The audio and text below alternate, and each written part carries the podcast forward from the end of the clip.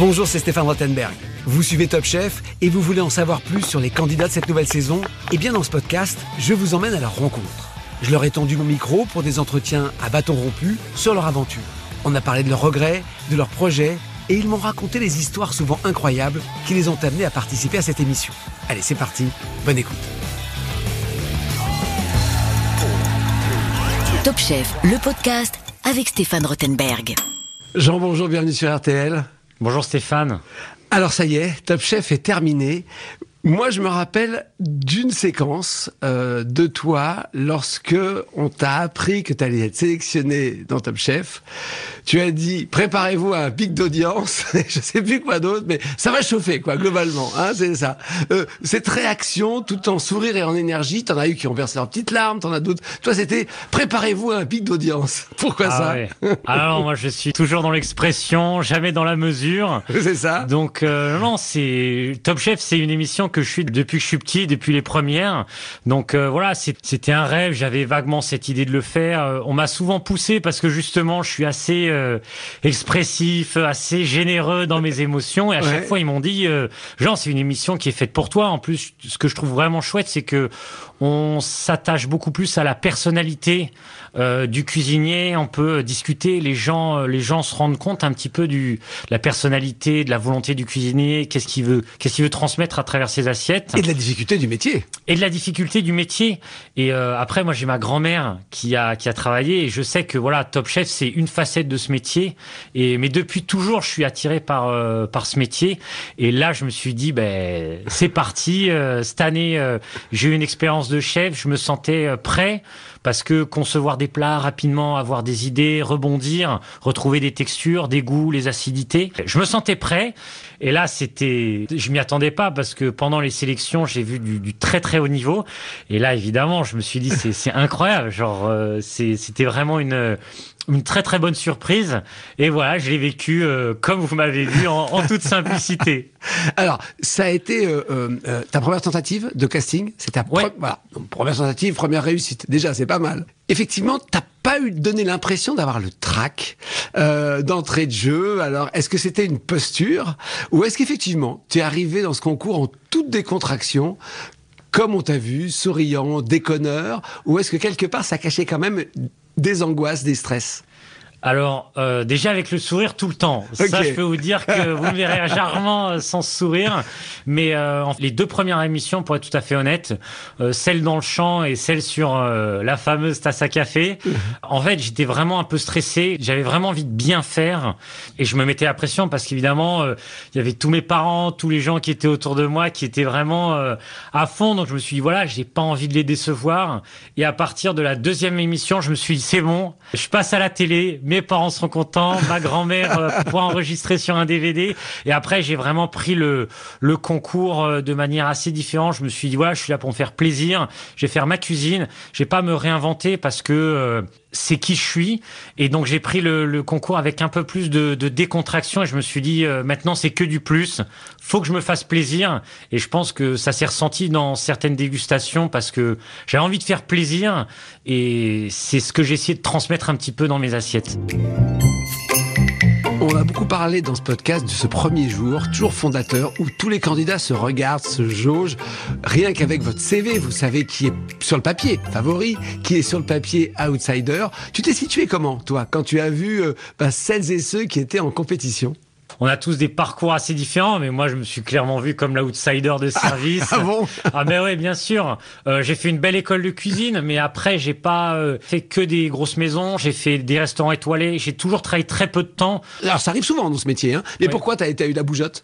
Alors en fait, ben déjà quand j'étais à l'école, c'est des stages de, de, de- entre 4 et 6 mois, donc euh, ça, ça m'a permis de, de voir énormément de choses. Et après, j'ai travaillé dans le groupe intercontinental Ouais, où j'ai rencontré, euh, voilà, donc des gros gros hôtels. J'ai rencontré ma ma boss pendant une soirée un peu arrosée. On a discuté et elle était en train de créer un programme de chef pour euh, construire un petit peu les, les chefs de demain de leur euh, de leur gros hôtel, des chefs exécutifs avec euh, voilà une, une, connexion du management, de la gestion, euh, avec une tête bien faite. Et en fait, c'était un programme sur deux ans. J'ai eu une phase de, de test à Lisbonne pendant quatre mois, et après j'ai travaillé six mois à l'Intercontinental de Marseille, six mois à l'Intercontinental de Malte, six mois dans un hôtel de la branche, ça s'appelait le Kyo, c'était un hôtel éco-responsable très très moderne et un dernier au Crown Plaza Nuit et dans chaque rotation et bien en fait j'avais des j'avais des notions à apprendre j'avais des des comment s'appelle des tests Harvard à remplir pour pour euh, apprendre un petit peu cette notion euh, management leadership et comment gérer une vraie équipe. Parce que on sait que dans la restauration euh, le management doux et délicat ça nous connaît pas forcément. Mais voilà apporter un petit peu de modernité c'est pour ça. Donc j'ai jamais travaillé avec un chef pendant longtemps. J'ai pas eu un mentor et donc, je me suis un petit peu construit tout seul. Euh, je suis toujours assez curieux, j'aime bien prendre un petit peu à droite à gauche, à travers les cultures, euh, la culture portugaise, à Amsterdam, ce côté vraiment euh, très personnel de la vie, accepter la personne qu'on est et la développer sans forcément avoir l'importance vis-à-vis du regard des autres. Et donc c'est pour ça que j'ai fait pas mal de petites choses. Donc tu as grandi personnellement, tu as grandi peut-être en tant que futur chef, mais le cuisinier finalement aurait pu aller dans des maisons plus ambitieuses. C'est comme ça que je peux résumer ça? En fait, à l'école, euh, quand j'étais à l'Institut Paul Bocuse, il y avait vraiment... Euh, tout le monde voulait aller dans les, dans les maisons étoilées, étoiles, étoilées, parce que c'est ce qui faisait rêver. Et moi, je suis quelqu'un qui aime toujours la bonne humeur. Je suis quelqu'un de, j'espère, profondément gentil. Et moi, j'aime pas la mauvaise compétition. Moi, je j'aime bien travailler avec les gens et pas contre eux. Et en fait, le problème dans pas mal de, de restaurants, c'est que il y a des soucis de rivalité, il y a peu de postes, il y a énormément de demandes. Et je me suis dit, j'ai pas envie de me battre contre les autres. La cuisine, c'est une brigade, c'est du partage, c'est pas être contre les autres. Donc je me suis dit, je préfère partir dans un endroit qui attire peut-être un petit peu moins les hôtels, mais il y a plus de place pour faire sa place, il y a plus de place pour travailler en équipe. J'ai toujours essayé de trouver un chemin un peu malin euh, et pas du tout euh, faire euh, les choses en fonction de ce que les, les gens pensent je me dis, euh, en tout cas, j'ai toujours pris plaisir et j'ai toujours essayé de partager cette bonne humeur que j'ai euh, parce que c'est ça aussi la cuisine, c'est ah ben, ça c'est sûr. C'est des heures, on passe plus de temps avec sa brigade que avec sa famille, donc euh, il faut quand même prendre du plaisir, sinon c'est, enfin, c'est pas une vie.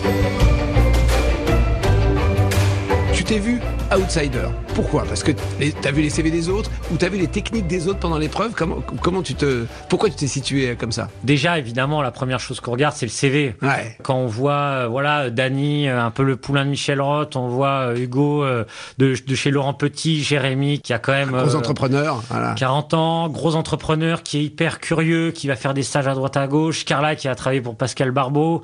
Les deux frères qui ont un univers, mais complètement incroyables euh, qui ont beaucoup voyagé. Donc chacun avait vraiment son son univers, sa technicité et euh, moi, voilà, j'essayais juste de faire de la, de la bonne cuisine avec de l'émotion. Et c'est vrai que. il y avait un petit groupe d'outsiders comme ça, hein, ouais. qui se sentait un peu. Oulala, ça va être dur pour nous. Mais je pense que sur sur cette promotion, il y a énormément de gens qui sont arrivés avec euh, avec beaucoup d'humilité et très peu de gens sont arrivés euh, vraiment sur d'eux ou du moins ils l'ont ils l'ont caché. On s'est tous dit qu'on pouvait faire une belle promotion, une belle bande de copains et je pense que ça se ça se transmet à la caméra cette bonne humeur et cette bonne entente entre nous tous. T'avais quand même une ambition euh, précise ou pas? Alors c'est marrant parce que pendant les castings, j'avais dit que ma seule ambition, c'était d'arriver à l'épreuve où on ramenait un proche. Et je voulais ramener mon petit frère dans Top Chef parce ah que mon petit frère, c'est moi en dix fois mieux, ah oui plus généreux, plus gentil. La chose, je me suis dit, euh, moi je veux vous elle, faire Elle arrive tard parfois, hein, l'épreuve des proches. Hein. Elle, elle, arrive tard, mais moi j'avais envie de me faire plaisir, j'avais envie de rencontrer des gens. Et ça, c'est toujours quelque chose que je me dis. Et après, ben voilà, si les autres sont meilleurs que moi, ben ça sera à moi de partir mais je réfléchis pas. Après, j'essaie vraiment de prendre euh, les épreuves, les choses les unes après les autres et donner de mon mieux et me faire plaisir. D'où ça vient cette, euh, ce sourire, cette énergie, cette façon presque obstinée de toujours voir le, bon des choses et pas le mauvais des choses? Est-ce que tu as déjà analysé ça? Parce que j'imagine que tu as dû te poser la question. Euh, j'ai eu la chance de grandir dans une famille hyper aimante, bienveillante.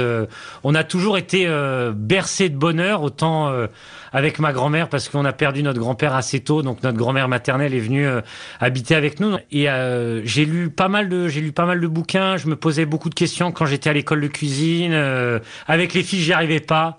C'était terrible. Ah bon? Stéphane, c'était Mais terrible. comment ça se fait? Ah, j'étais une quiche. et tout le monde me disait, mais Jean, mais c'est pareil, mais je n'y arrivais pas. Comment ça se fait? Et ah, je sais pas, peut-être. Ah ouais? euh, je pense que je me plaisais pas dans le fond. Ah ouais? Et donc euh, j'ai lu énormément de livres de voilà de questionnement, euh, le bonheur, euh, qu'est- qu'est-ce que c'est au fond? Et je me suis dit, est-ce que D'accord, est-ce que ces le livres de bonheur- développement personnel, ça peut marcher alors eh ben euh, après, voilà, il faut prendre ça avec des pincettes. C'est Ouais. important et de vraiment de comprendre le fond. Et c'est avant tout une quête de, de qui on est. C'est- Alors, c'est pas impossible qu'après Top Chef, tu reçois beaucoup de propositions professionnelles et peut-être personnelles, hein, faudra voir. hein, Ah c'est- oui, non, mais là, attention, là, là, proposition personnelle, j'ai déjà madame qui va, Ah. qui va les gérer d'une main de maître. hein. Attention, danger.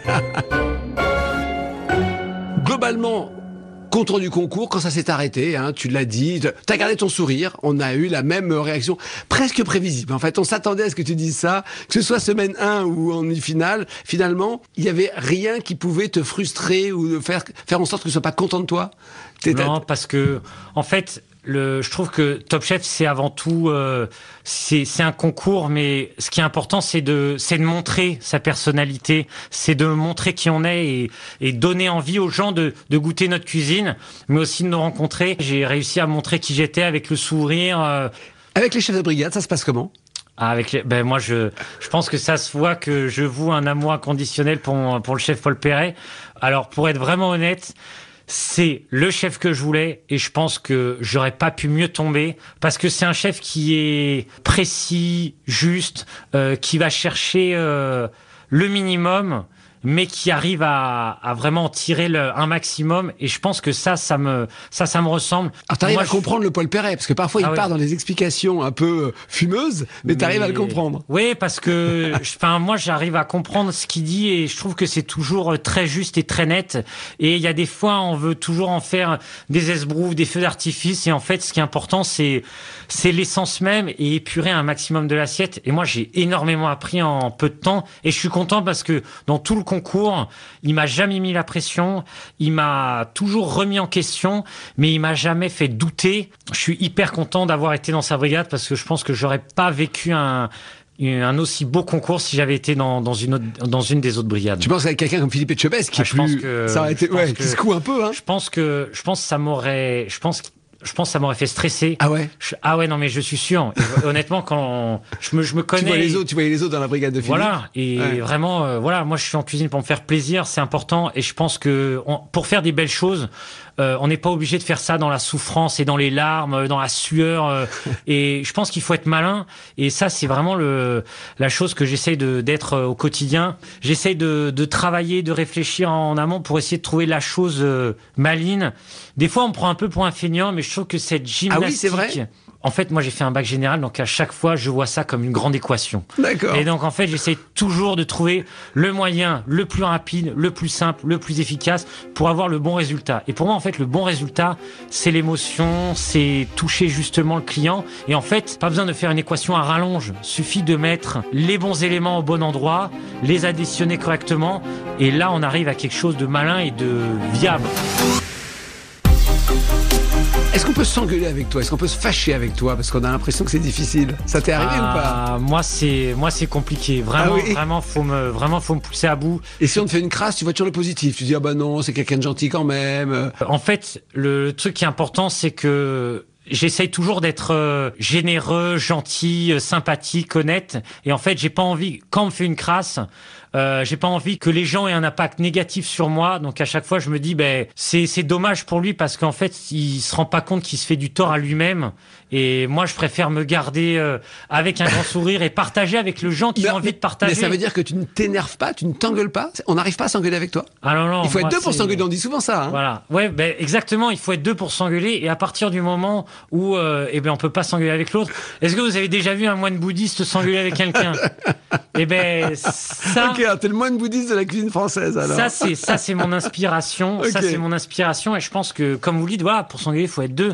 Bah, alors, je suis admiratif, bluffé. Rien peut te faire euh, euh, finalement perdre ton calme, perdre ta philosophie. Jamais, là, ces dernières années, t'es encore très jeune, hein, t'as dérogé à cette règle. Ben, c'est un travail de tous les jours. On sait jamais ce qui peut se passer. C'est et on peut pas se reposer sur les acquis. C'est pas parce que j'étais serein la veille que je serai forcément serein le lendemain. Bon, bravo, chapeau. Je suis admiratif. C'est vraiment pas facile. Euh, L'avenir alors? Euh, t'as Chef, très bien, il va y avoir un impact, euh, ça c'est sûr, mais derrière, t'as une ambition particulière ou pas? Euh, Alors moi, je suis un peu un électron libre, j'aime bien faire plein de choses. Donc euh, ça sera sûrement pas un restaurant, parce que moi, je veux, je veux rester un cuisinier. Je veux rester un cuisinier, c'est ça qui me plaît, c'est là-dedans que je suis bon, et c'est ce que j'ai envie de donner. Et donc, euh, j'ai plutôt essayé de m'inscrire dans euh, des petits événements, des repas un peu sympathiques, des restaurants éphémères, des choses parce que j'ai envie de rencontrer les gens. Pour moi, c'est hyper important et le partage. Et donc, euh, je sais que j'ai pas envie d'avoir un restaurant euh, qui tourne sans moi, euh, sur lequel je viens de temps en temps. Et puis, de toute façon, j'ai tellement envie de faire plein plein de choses différentes que les clients je vais les perdre. Genre euh, le lundi ils vont venir, euh, ils vont prendre un menu entrée plat dessert à 24. Deux semaines plus tard ils viennent le soir, ça sera un menu un petit peu gastro en six séquences. Quatre semaines plus tard ça sera une, carte street food. Les gens ils vont plus rien y comprendre. Donc c'est pour ça je préfère euh, aller chercher des événements un peu sympas. Et puis moi il y a quelque chose qui me tient à cœur c'est la campagne.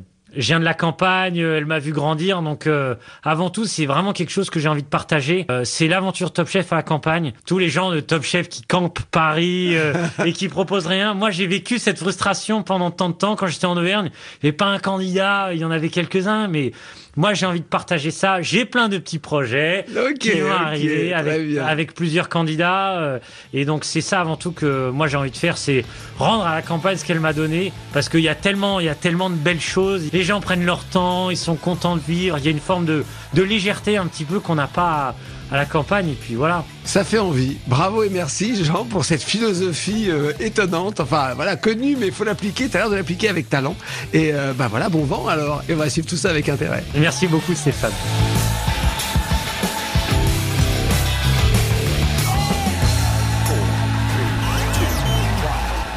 Merci d'avoir écouté ce podcast Top Chef. Pour découvrir tous les épisodes, rendez-vous sur l'application RTL, RTL.fr et toutes nos plateformes partenaires. N'hésitez pas à nous mettre des commentaires et à vous abonner. À très vite.